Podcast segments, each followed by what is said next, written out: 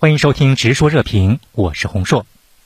好，本期演播室我们邀请到了三位嘉宾来与我们共同在线解读，他们分别是华侨大学马来西亚研究中心主任钟大荣、中国现代国际关系研究院东南亚和大洋洲研究所副所长张雪刚，以及马来西亚太平洋研究中心首席研究员胡一山。十一月二十四号下午五点，安瓦尔宣誓就职，成为马来西亚的第十任总理。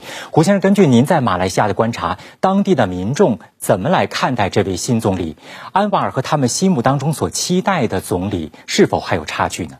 我想的，马来西亚的民众呢，有许多的确对于终于有一位所谓的改革派的革新派的这个领袖呢，能够出任呃马来西亚的首相，那么是感到十分兴奋的。但是在另外一方面呢，马来西亚也有许多的这些民众、这些选民呢，他们可能是比较希望看到有一些在他们的这个宗教上。或者是他们的这些族群上的课题更为注重的这个领袖，而安华呢，因为他是一位革新派的领袖，那么他如何的使到这些其他的之前没有投票给他的民众，以后呢也能够支持他的政策呢？这个会是很大的一个挑战。实际上，安瓦尔的上位之路可以说是非常的不容易。那从目前的这个情况来看，他的阻隔之路还需要破除哪些障碍？他执政的根基到底牢不牢呢？第十五届大选啊，是马来西亚最精彩啊，历史上最精彩也最有趣的一次大选。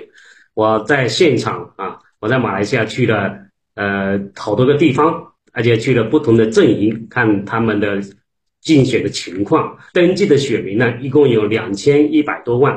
那投票率呢？有呃百分之七十三，这个投票率比起上一届呢，呃八百分之八十多不算呃非常高，但是在疫情之下啊，已经相当不错了。所以两千一百万选民啊，有一千五百万人投了票啊，支持安华阵营的有啊，就是希望联盟呢有五百八十万，那支持国门阵阵营呢有四百六十万，啊支持国政阵营的有三百四十三万。那今天啊，安华团结联合政府最后安华得的这个票数有多少万呢？一千零八万。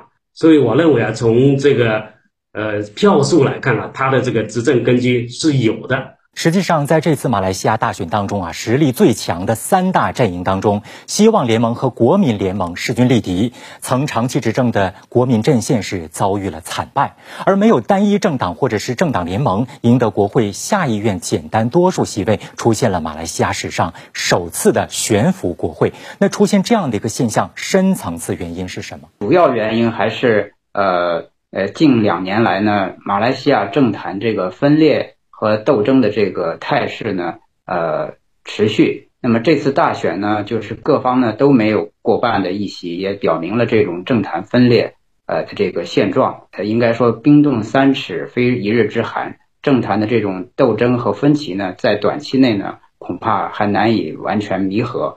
这也是未来安瓦尔领导的这个联合政府面临的最主要的一个呃挑战。今年九十七岁的马哈蒂尔是马来西亚任职时间最长的领导人，他是两次担任总理，高达五届连任，任职时间长达二十五年。而这一次再战政坛呢，却是最终铩羽而归。这样的一个结果，外界觉得意外吗？这是否意味着马来西亚的政治格局将出现大洗牌？马哈蒂尔本人没有选上国会议员，那而且他的成绩差到什么程度呢？就是这边有一个选举有一个制度，就是失去按贵金。